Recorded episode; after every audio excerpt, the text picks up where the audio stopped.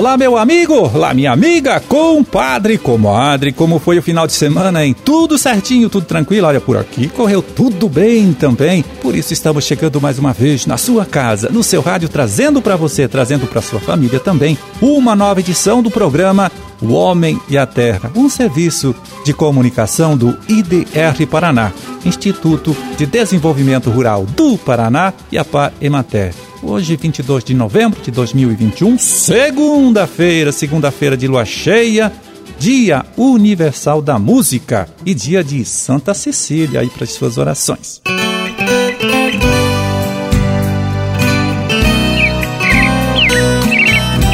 É, a gente começa aqui mandando os nossos parabéns, né, aos grandes vencedores do torneio Qualidade da Silagem, promovido pelo IDR Paraná, na região de Pato Branco.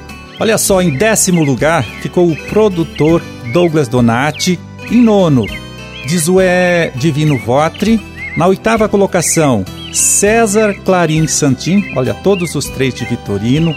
Em sétimo lugar, Sérgio Onesco, de Bom Sucesso do Sul. E na sexta posição, João Jaime Denardim, né, de Mangueirinha. Na quinta posição, encontramos aqui a agricultora Marisete de Fátima Hars, de Bom Sucesso do Sul. O irmão José Rosanelli, de Vitorino, ficou em quarto lugar. Sidney Remor, de Chopinzinho, em terceiro. Ivanete Machado, de Bom Sucesso do Sul, segunda colocada, vice-campeã, hein?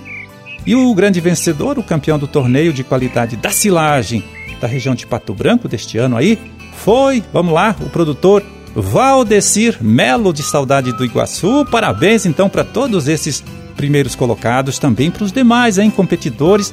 Parabéns aos técnicos aqui do Instituto pelo trabalho de organização e aos patrocinadores que acreditaram e apoiaram toda esta iniciativa aqui do IDR Paraná. Parabéns para todos!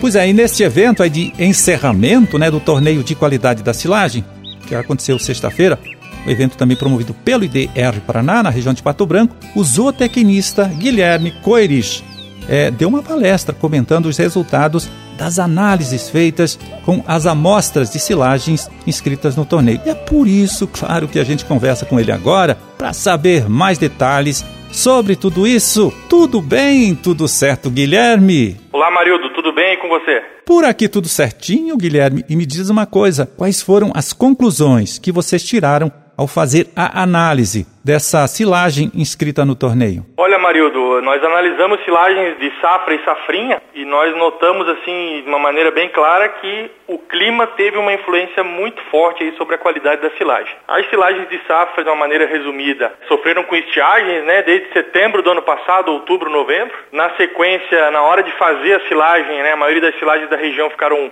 no ponto de corte ali por volta de janeiro.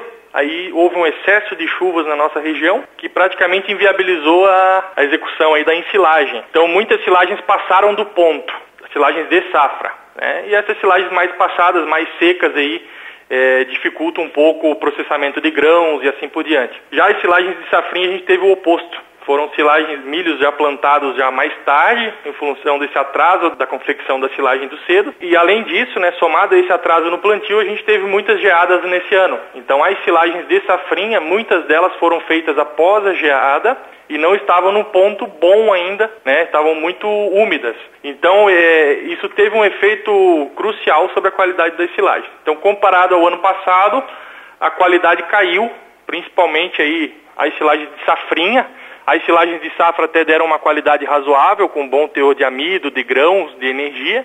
Já as silagens de safrinha realmente foram extremamente úmidas e com baixíssima concentração energética. Então, houve uma queda de qualidade de um ano para o outro. E o produtor, Guilherme, pode tirar alguma lição disso tudo aí que aconteceu? Sim, é possível. É, essa questão do risco safrinha sempre é uma discussão na atividade leiteira. Às vezes o preço do soja atrativo ali pode fazer com que o produtor opte por arriscar tudo no safrinha, então a gente sempre recomenda a cautela, o produtor avaliar o seu sistema de produção e avaliar se ele vai jogar o risco ali para alimentação das vacas ou não, né? Avaliar o contexto da propriedade. Mas além dessas questões de clima, né, que influenciaram, nós avaliamos outras questões que não têm tanta influência do clima. Por exemplo, a densidade do silo. Uma, algo que nos chamou muita atenção, que está relacionado com a compactação do silo.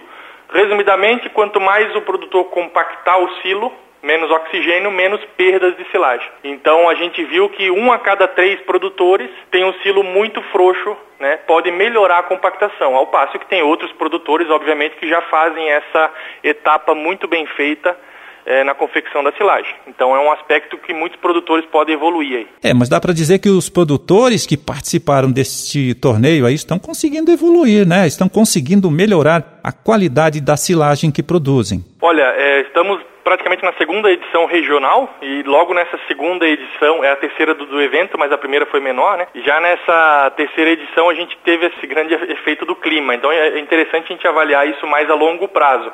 Mas sim porque eu acho que isso desperta principalmente o interesse do produtor em avaliar. A gente não consegue melhorar aquilo que não é mensurado, né? O que não sabe se está bom ou ruim.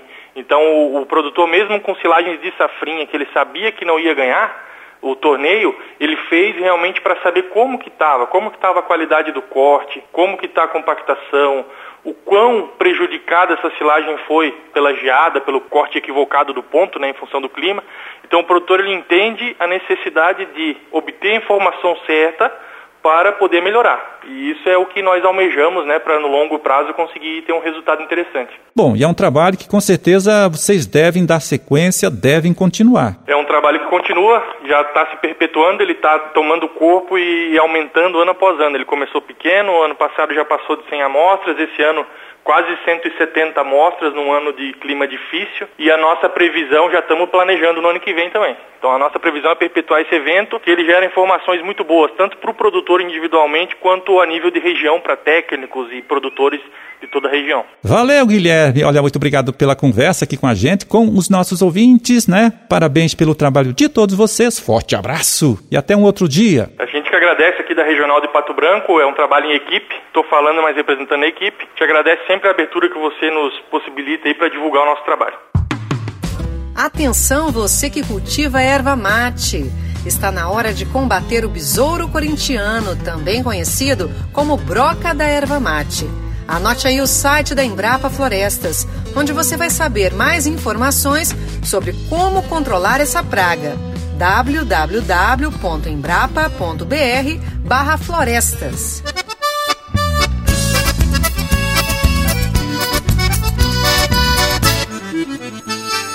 É, e vamos ver aqui como estão os preços das principais frutas produzidas por fruticultores paranaenses neste período do ano, com valores médios praticados nesta última quarta-feira, dia 17, nas unidades regionais da SEASA aqui do nosso estado.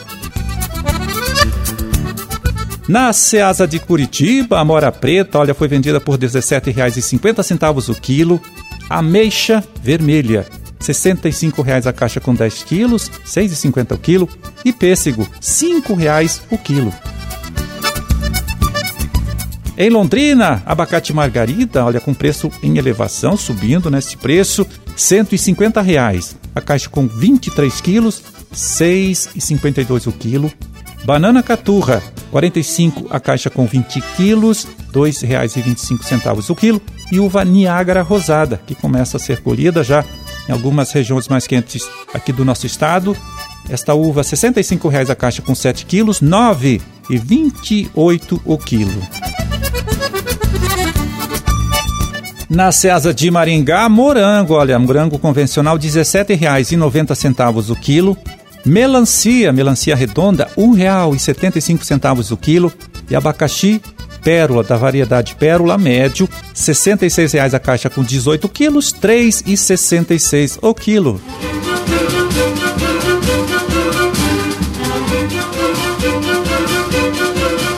Bom, era esse o recado que a gente tinha para hoje. Vamos ficando por aqui, desejando né, a todos vocês aí uma ótima segunda-feira e uma excelente semana de trabalho também. E até amanhã, então, quando a gente estará de volta aqui de novo nesta mesma emissora, neste mesmo horário, para trazer até você uma nova edição do programa O Homem e a Terra. Um grande e forte abraço a todos, fiquem com Deus e até lá.